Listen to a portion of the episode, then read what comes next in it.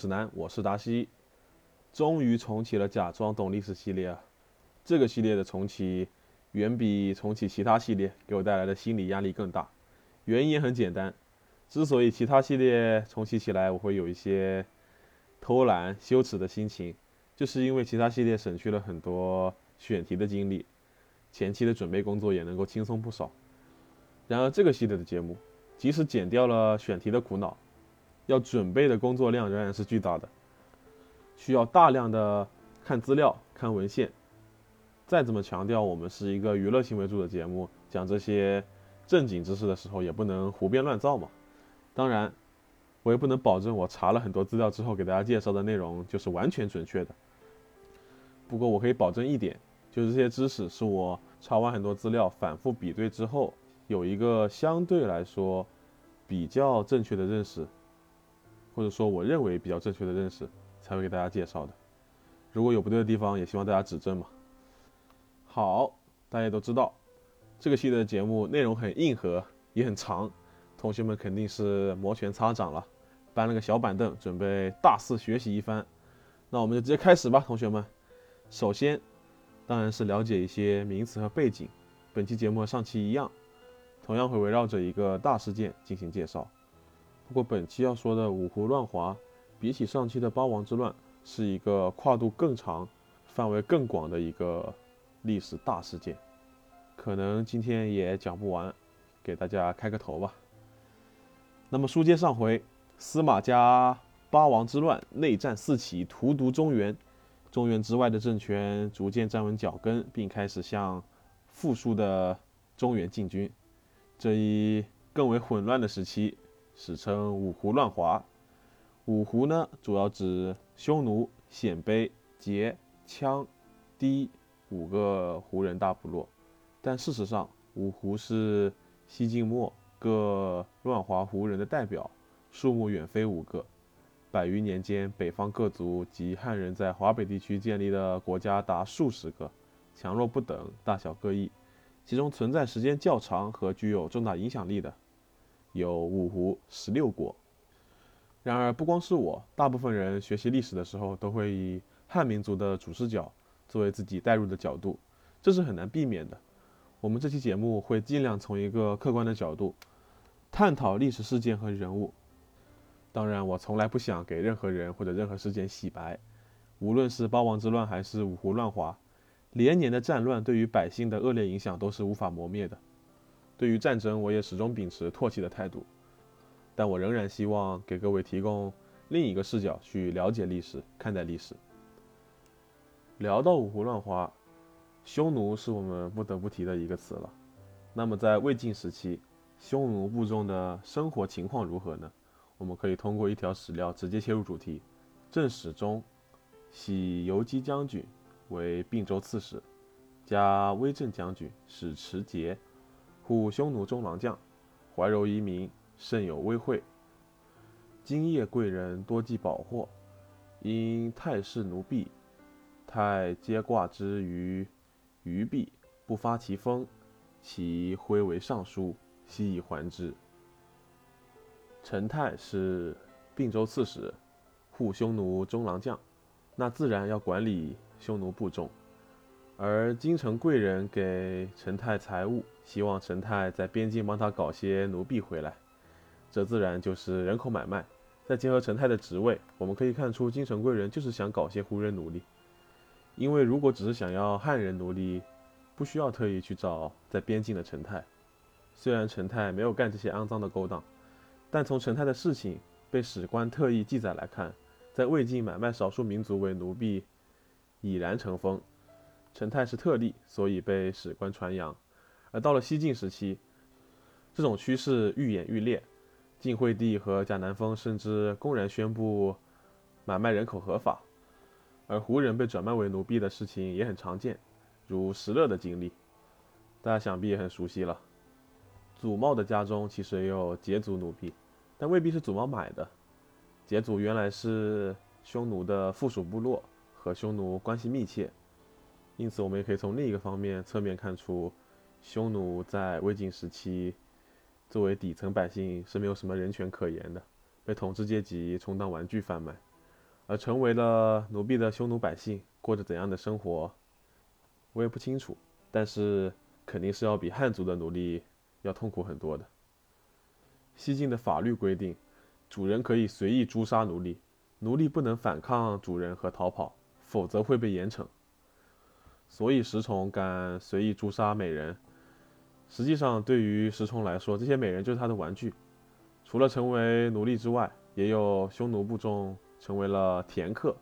田客就是依附于豪强的戏农，受到豪强的剥削。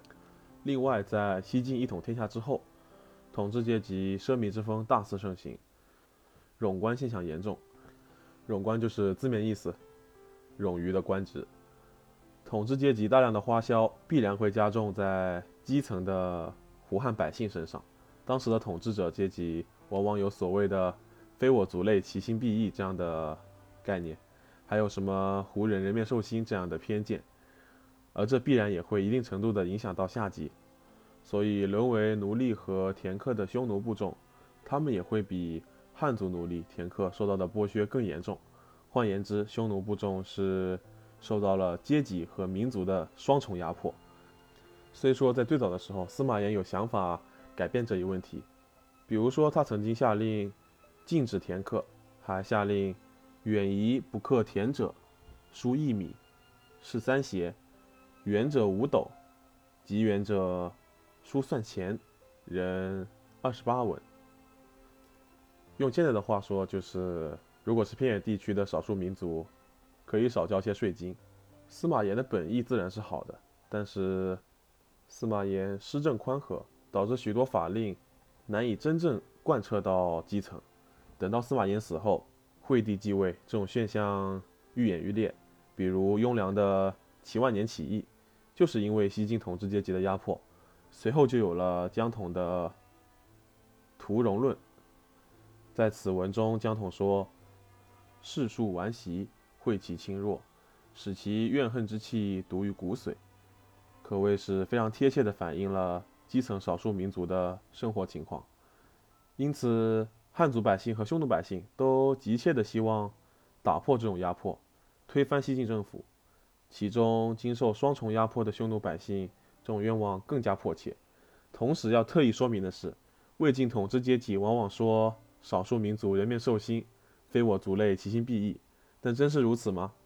在《阮种传》中有这么一段记载：自魏氏以来。以鲁内附，鲜有结汉轻余之患，有是边守岁代，障塞不赦。而今丑戮内居，与百姓杂处，边吏扰袭，人又妄战，受方任者又非其才，或以举诈轻贿边夷，或干赏啖利，妄加讨戮。也就是说，曹魏时期因为边境任职者称职，再加上曹魏注视边防，所以就算是少数民族内迁，但长时间也没有边境之患。但如今西晋朝廷战备不足，而且边境长官对少数民族进行残酷剥削，所以他们成为了所谓的祸害。首先登上历史舞台，解开五胡乱华序幕的人，就是刘渊。在这种情况下，基层百姓需要一个英雄站出来率领他们反抗。西晋统治阶级，而刘渊接受了这一任务，因此刘渊起兵。我们站在一个客观的角度去看，其实是有一定的正义性的。刘渊虽然姓刘，却不是汉室宗亲，甚至不是汉族人，而是匈奴人。他之所以姓刘，跟他的血统有关。他是匈奴王室的后代。匈奴自西汉南北分裂之后，南匈奴逐渐南迁，最后进入长城以内定居。因为祖上和亲的关系，这支匈奴的王室自称为刘氏之甥，就是刘氏的外甥，从此冒姓刘氏。这段历史我们今天就这样简单的提一下，摊开来讲又会涉及到日耳曼人迁徙、西罗马帝国的覆灭等等西方世界的大事，我们以后有机会再仔细讨论吧。刘渊是西汉时期匈奴首领冒顿单于的后裔。汉高祖刘邦将一位宗室之女作为和亲公主嫁给冒顿单于，并与冒顿单于相约为兄弟，所以冒顿单于都以刘氏为姓。到刘渊的时代，匈奴历史上的辉煌已经是昨日黄花。茂盾单于为汉高祖于白登山，已经是五百年前的事了。呼韩邪单于朝请于汉，迎娶王昭君，已经过去了三百五十多年。至于窦宪远征、乐公嫣然，也已经是三百年前的事了。刘渊在历史中出场的年代很早，还在三国末年时，刘渊就在洛阳做人质，那个时候就很受司马昭看重。到了晋朝，晋武帝司马炎对刘渊也青睐有加，一度想要重用他。当时关中正值鲜卑族叛乱，有人建议命刘渊带领匈奴五部出兵，但这遭到了反对。如果刘渊能剿灭树机能，那到时候谁来剿灭刘渊呢？刘渊的能力众所周知，可他偏偏是个匈奴人。这番话里面浅显的道理，说服了晋武帝。就因为这个原因。刘渊从此以后很长一段时间都没有出头之日，蹉跎了将近三十年的人生。司马炎死后，杨俊辅政，刘渊获得了五部大都督的任命，从此算是所有匈奴人的头领。又过了大约十年时间，时值诸王大乱斗，消耗越来越大。成都王司马颖一看，匈奴人还是一支可以依赖的对象嘛，刘渊于是成为成都王司马颖麾下的一员。但司马颖只是想借助匈奴人的力量，对于刘渊这个人，他并不太放在心上。没多久，司马颖就因为和幽州刺史王浚的斗争失败，带着晋惠帝从邺城逃向洛阳，河北一带出现了短暂的权力真空。在逃离之前，刘渊曾力劝司马颖不可出此下策，孤身进洛阳是下下之选。但司马颖一如既往的不听劝。果不其然，司马颖去了洛阳城之后，如刘渊之所料，很快失去了权力。刘渊在叹息之余，却并不遗憾，他开始考虑自己的事情了。这几十年以来，虽然他在晋朝官场郁郁不得志，但在匈奴人内部却已经是无可争议的领导人了。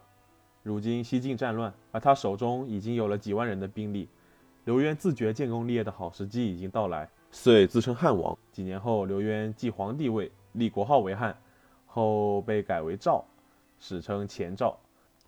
在大汉王朝灭亡八十四年，蜀汉灭亡四十一年之后，这是再一次又有人扛起了汉王朝的大旗，数族统招，追祀汉代的三祖五宗。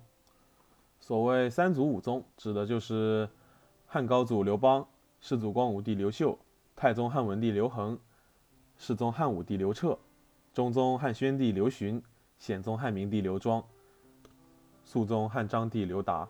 以及昭烈皇帝刘备，除了这些人以外，就连在当时以及后世名声极其不佳的蜀后主刘禅都被翻了出来。本来作为亡国之君，刘禅是没有人给他上谥号的，但是这一次他也得到了怀的谥号，变成了孝怀皇帝。这个动作像极了刘备当年称帝时的情形。当时刘备在成都设汉朝历代皇帝的神主祭祀，以示自己继承的是汉室之正统。如今时隔近百年，又有人站出来做同样的事，但不同的是，这次宣称自己是汉室后裔的人，却是一个匈奴人，这是一个很关键的点，也是为什么我们今天要花大量的口舌和时间了解刘渊，他作为少数民族政权的领导人，想要用怎样一个角度去入主中原，统治中原，给了同时代的和后世的各个少数民族政权一个示范，开了先例。我们了解了刘渊，也就了解了这些少数民族政权领导人的心理活动。一个匈奴人以汉为国号，这看上去是一个很奇怪的事情。对此，刘渊有自己的解释：“吾幼汉室之生，约为兄弟。兄王弟少，不亦可乎？我是汉朝皇帝的外甥，而且祖上曾与汉帝约为兄弟。如今兄长去世，弟弟继承，这难道不是很正常的事吗？”但这番逻辑听起来依然十分牵强。因此，我们不妨来追问：刘渊此举的真正目的究竟何在？以及这一举动背后的复杂思考，单独看刘渊以及他所创立的王朝，很容易会让人以为这就是一个普通的割据政权的诞生。在中国的历史上，这样的例子多到数不胜数，但其实并不如此。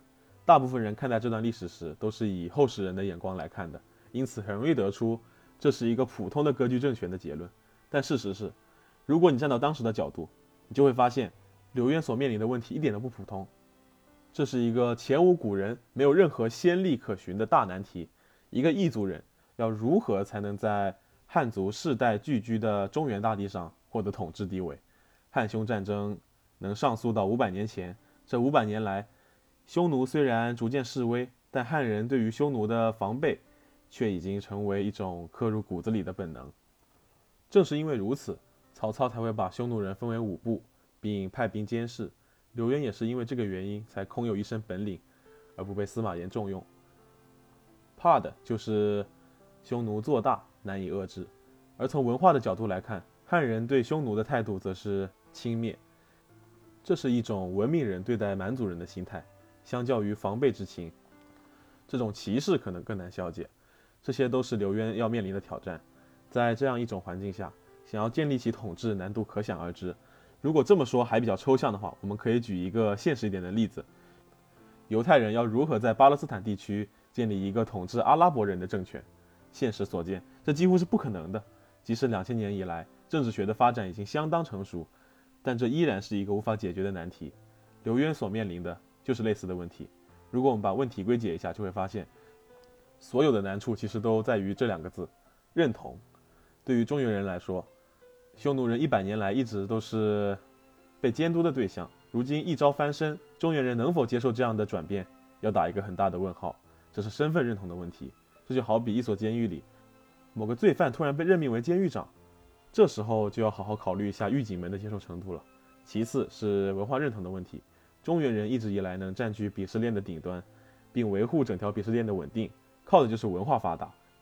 刘渊虽然也在洛阳这个文化圈子里经营，并且受到了认同，但是整个匈奴这个民族的文化水平却还是相对比较低的。如今让这么一个所谓的低等民族来统治，中原人心理上存在很大的障碍。只有认清了这种认同上的缺失，我们才能理解刘渊称国号为汉的举动。刘渊称汉，他说的那些无忧汉室之声，全都是借口。真正的原因就在于他需要找一种可以让汉族人接受的方式来推行统治，他不可能自称匈奴，这样就没办法吸纳汉人，只能是用汉人的国号来建国，而这其中汉又是最好的选择。而既然以汉为国号，那么自汉朝以来，所有中原王朝的制度就都属于要继承的内容了，包括中央朝廷官制、地方设置郡县、任职以流官等等，所有这些都是汉人的治理方式，跟匈奴人的管理模式截然不同。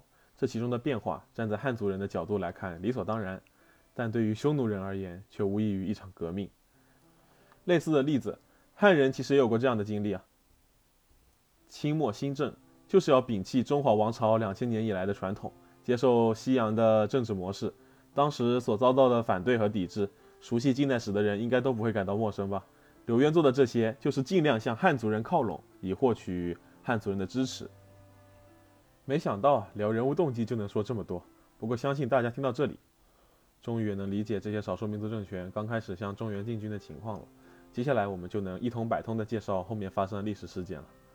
刘渊自小学习汉文化，熟读四书五经等等儒学经典，在刚开始建功立业之时，给自己找了一个很普通却很有效的借口出兵，那就是清君侧。他高呼着打倒东海王司马越，坚决支持司马颖进中央的口号，杀向中原。东引公并州刺史司马腾闻讯，派将军聂玄讨伐刘渊，战于大陵，聂玄军大败。司马腾害怕，于是率领周二十多万户百姓逃到山东，到处侵犯骚扰。所以说，其实很难界定谁才是正义之师。中原司马家也不是什么正常人。刘渊乘胜追击，接连攻下了太原、浚氏、屯留、长子、中都。元熙二年。司马腾又讨伐刘谦，他们驻扎在离石的汾城。刘渊迎战，司马腾四次都被击败，刘军凯旋回师。不久之后，刘渊命其子刘聪和王弥进攻洛阳，一路胜利到了宜阳。终于，由于太过顺利，没有设防，弘农太守桓衍假称投降，趁夜偷袭，刘聪军大败而归。同年冬，再度向洛阳发起进攻，也没能取胜。值得提的是，虽然史书没有明确记载刘渊的生年，但从他曾经接触过司马昭来看，到称帝时应该已经接近七十岁了。这也是刘渊最终在政治上没有取得巨大成就的最大客观原因。虽然在建国称帝这一点上是开创了先河，但终究是没能建功立业。称帝的第三年，刘渊便去世了。在他身后，由于缺乏权威以及制度和传统的冲突，导致了一系列的矛盾与纷争。刘渊病逝后，太子刘和继位，其弟刘聪随即发动兵变，杀死刘和继位。这种事情虽然在中原王朝的历史上也时常有发生，但在中原的价值观中，这肯定不是一次正常的权力更替。但是以匈奴人的视角来看，如此却再正常不过了。在他们的概念里，历来权力交接都是伴随着鲜血的，不流血的交接才是不正常的。随着两次进攻洛阳失败，届时恰逢刘聪继位，进攻的策略有了改变，切断了洛阳的粮道，令洛阳发生了饥荒。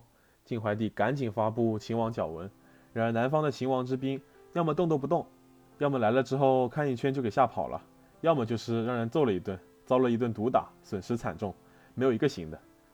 这时刘聪手下大将石勒已经南下渡过了黄河，屡屡取胜。石勒这位在后来大有作为的人物。终于出场了，不过现在他还不是历史的主角，他的故事我们后面再说。此时，八王之乱的胜利者司马越在朝中已经丧失人心了，再加上非常担忧石勒的进攻，于是请求亲自讨伐石勒，并且屯兵镇守在冲州、豫州。次年，司马越率领四万兵士向许昌进发，除了留下必要的监视力量之外，几乎搬空了洛阳朝廷。宫廷由于缺乏守卫。再加上饥荒日益严重，宫殿中的死人交相杂横，盗贼公然抢劫，洛阳城内民不聊生。到了第二年，刘聪派出四万军队总攻洛阳，此时晋朝内部竟然还在内讧，晋怀帝还在讨伐司马越，但司马越其实已经病死了。王衍密不发丧，以襄阳王司马范为大将军，统领其部，回到东海国安葬。西晋就是这么迷幻，内乱打的是一个已经去世的人。四月。石勒率轻装骑兵追击太傅司马越的灵车，在苦县宁平城追上，把晋朝军队打得大败，又放开骑兵包围，并用弓箭射击，十多万晋朝官兵相互践踏，尸体堆积如山，无一人幸免。宁平城之战后，洛阳城已经岌岌可危了。苟晞建议迁都，但群臣因贪恋洛阳财物而劝阻。其后洛阳饥荒加重，百官逃亡，晋怀帝决心迁都。却连必要的警卫队都没有，未能成行。而呼延晏已经率领两万七千名兵士，大部队进军洛阳。晋军连败十二仗，死了三万人。永嘉五年六月十一日，王弥、呼延晏攻克宣阳门，进入南宫，登上太极前殿，放纵士兵大肆抢掠，洛阳失守。晋怀帝被刘聪灌了毒酒死了，史称永嘉之乱。晋闵帝司马邺在长安继位，然而才过了四年，同样的剧情又在长安上演。晋闵帝下令绝不投降，坚决战斗，然而没有一个人听他的，最后只能以草草投降收尾。自此，西晋亡。晋武帝司马炎篡夺曹魏政权，到晋闵帝司马邺出降，西晋灭亡。西晋国祚仅历五十余年。秦汉以来，长期被视为天下中心的黄河流域中原之地。开始有所谓的五胡占据主角位置。三国以来，逐渐土崩瓦解的北部中国统治，至此已达极点。晋闵帝被俘之后，被封为怀平侯，主要负责在宴会上给刘聪倒酒、夜里端尿盆的工作。后来刘聪觉得没意思，就把他杀了。公元三一七年，西晋的司马氏宗族琅琊王司马睿到了江东，建立起新政府，唤作东晋。我们把镜头往回拉一点。既然是五胡乱华，自然不止匈奴政权虎视眈眈。在十几年之前，四川也发生了一件大事，因为西北地区连年干旱，百姓只好往南逃难。这里面的百姓包括氐族和汉族。氐族头领李特带领着大家到了四川，扑面而来的就是一通棍棒。官府勒令他们赶紧滚回老家，回去是个死，留在这里也是个死，横竖都是一死。但有着头领带着闹起来，指不定谁死呢，就跟着李特他们闹了。他们在。绵竹起义，李特死后，他的儿子李雄继续战斗，率领起义军占领了成都，建国为成汉。成汉这个国家立国的整体目标，可能就是钟会的一句话：“事成可得天下，不成退保蜀汉，不失作刘备也。”而成汉和刘备、汉昭烈帝及其政权的联系，不仅仅是同样以益州立国。陈汉的政府构成基本上是。氐族与益州土豪共治，朝中有大量前朝的蜀汉遗臣，经历过诸葛亮治理朝政。而且在陈汉立国的过程中，真正威胁到陈汉的都是荆州兵。益州本土势力在李氏壮大之后，便不见反抗，这可以推断，陈汉这个政府里应该颇有一些类似于李密的汉朝亡国之余。他们由于政治诉求，选择了帮助李氏低族政权抗拒晋朝，而且他们应该真的和晋朝有仇，不然不会在后来桓玄闹事的时候也选出个骄纵割据益州，而等到晋朝亡了以后，就直接谁当皇帝那就听谁话吧。有这么一批经历过诸葛武侯时代的官僚，陈汉的统治集团怕是很熟《出师表》《隆中对》。对昭烈帝政权有着非常深刻的理解，正值盛期也要拒绝石虎夹击晋朝的邀约。陈汉统治阶级这样做原因很明显，是吸取了刘备东征失利、便宜了北方曹魏的经验。而陈汉立国之主李雄则更明显遵循诸葛亮和刘备的政策思路，整个统治生涯主要是在处理北面事务，对晋朝则进行一定的拉拢。昭烈帝政权有和吴国中分天下的约定，李雄也想和晋朝中分天下。刘备拿下汉中，立刻迁民入蜀；李雄也拿下汉中之后迁民入蜀。刘备政权攻略南中，李雄也攻略南中，的的确确学习了很多刘备的治国方略。难怪石勒干脆把当时还自称为成都国，大家一般简称为成国的李氏政权称为蜀汉。这就是陈汉政权的背景。接下来再把镜头拉近。原来西晋的西北方向是凉州，凉州刺史名叫张轨。西晋灭亡后，此地被前赵阻断，成了一个独立的政权。张轨死后，其子张氏继任。等西晋灭亡后，继续沿用晋闵帝的年号。说是晋国的人，实则是一个完全独立的国家，史称前凉。晋怀帝没死的时候，北方鲜卑部落的踏跋以卢已被。封为大单于，封代公。等到晋明帝时，给他封了代王。你也知道，这个晋明帝没有什么能力，代王自成一国，称为代国。这基本上就是五胡乱华最开始的部分了。今天介绍的部分仅仅从陈汉、前赵立国说到了西晋覆灭，这短短的十一年，要知道五胡乱华整整持续了一百三十五年，动荡和混乱在中国大地持续发酵。今天刚开了个头。当然，纵使只有这短短的十一年，还是出场了很多人物。我们今天着重讲了刘渊以及刘聪、李雄和一笔带过的石勒，其实还有许多人物在这一时期出场。但我希望通过今天的节目，给大家一个重新看待这段历史的新角度。着重以刘渊的例子说了很多，下一期节目终于要进入响当当的人物接连出场的时期了。别说各位同学们，老师自己很期待。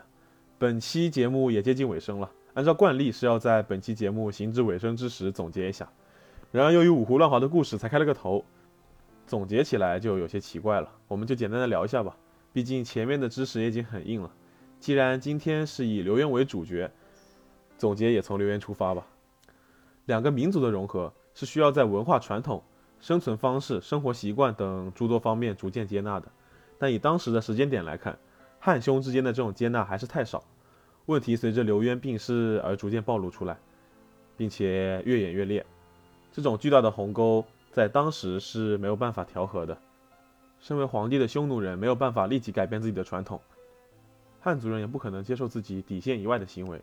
既然如此，那么互相接受根本就无从谈起。除了文化上的不协调，制度上也有矛盾。刘渊在称帝之初全面接纳汉人的政治传统。但这并不意味着要完全摒弃匈奴人的管理模式，他设置了一个机构，叫做单于台。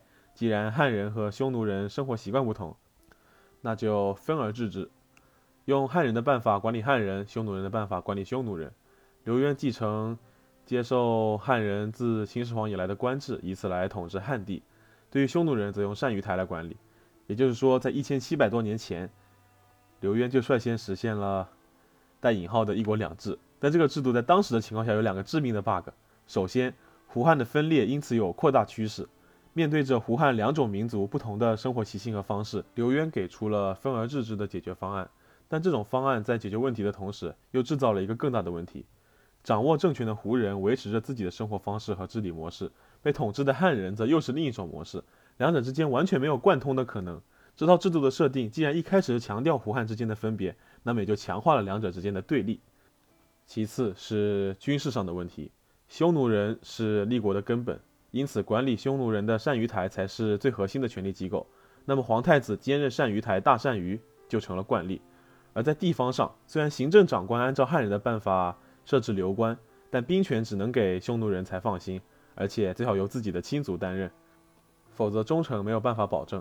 但这么一来，其实又陷入了八王之乱的矛盾里。自此以后，宗室内斗的杀戮果然反复上演，刀光闪过，落下的人头跟获胜者之间经常就是兄弟叔侄关系。当时的人不是不知道以史为鉴，但这种人间惨剧。却是现实情形下一种无奈的必然选择。同时伴随出现的还有第三个问题：如何吸引人才，尤其是包括汉族在内的异族人才。刘渊建立了匈奴人的国家，虽然以汉人的方式来统治汉人，但权力核心还是靠匈奴人自己的组织形式。那么，既然权力的核心是以血缘为界的，出生于其他民族的人才，要如何才能被纳入到核心权力中呢？前赵灭亡于后赵，后赵灭亡于冉魏。都是因为太过任用外族人，乱世之中依赖外人容易反水，他自己就是例子；过分依赖族人无法容纳外人，他自己依然还是例子。这两者之间的循环论证，简直就是一个解不开的死结。当我们回过头来再看刘渊的制度设计，会发现他开创的这一套制度，包括接受中原的王朝模式、胡汉分而治之等，都不算成功。但同时，这些制度却被大多数的胡人政权所继承，毕竟这是尝试的第一步。胡人既然想要在汉地获得权力，那么就必须去尝试各种可能性。回顾五胡乱华这段历史，表面上呈现的是无休止的杀戮和征战，但在混乱背后却是外族人进入内地，希望能完成资源整合、输出权力、控制中原的大目标。由于种种原因，这种尝试在早期并不成功，因此持续的战乱才会不断出现在世人眼前。但在这其中，却要看到刘渊开创的模式。不仅是最早的尝试，而且也是后世一系列模式的模板。胡人与汉人之间的融合问题，正是魏晋南北朝时期所面对的最大的问题。胡人深入汉地已经不可避免，但这种进入势必会导致与原著汉人之间的纠纷，甚至于战争。如何找到一种方法，使胡汉之间能够和平共处，并且能够给统治者提供足够的资源支持，这是北方政权要面对的最大问题。由于刘渊的逝世。前赵的这次尝试是不完整的，而且效果也不尽如人意。但这毕竟开了一个先例，给后来的人提供了一套不太成熟的模板，让后人可以在此基础上不断的改进革新，直到真正创造出成功的模式。可以想见，这种成功既需要方式方法上的改进，也需要胡汉双方有一个接纳和习惯的过程。最终，这次融合花了近三百年时间，从刘渊开创，再到前秦苻坚。北魏拓跋焘，北周宇文邕，在北方的三次统一中，才算是最终完成了民族融合。而民族融合正是魏晋南北朝的主旋律。今天的节目就到这里了，我们下周五再见，拜拜。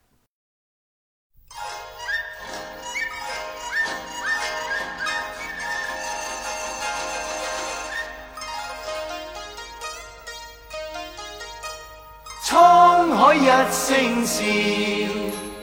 滔滔两岸潮，浮沉随浪，只记今朝。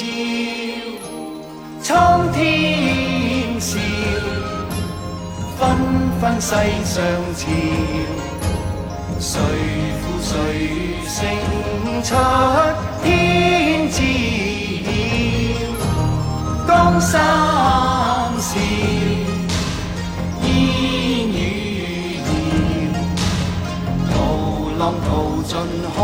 红尘俗世几多。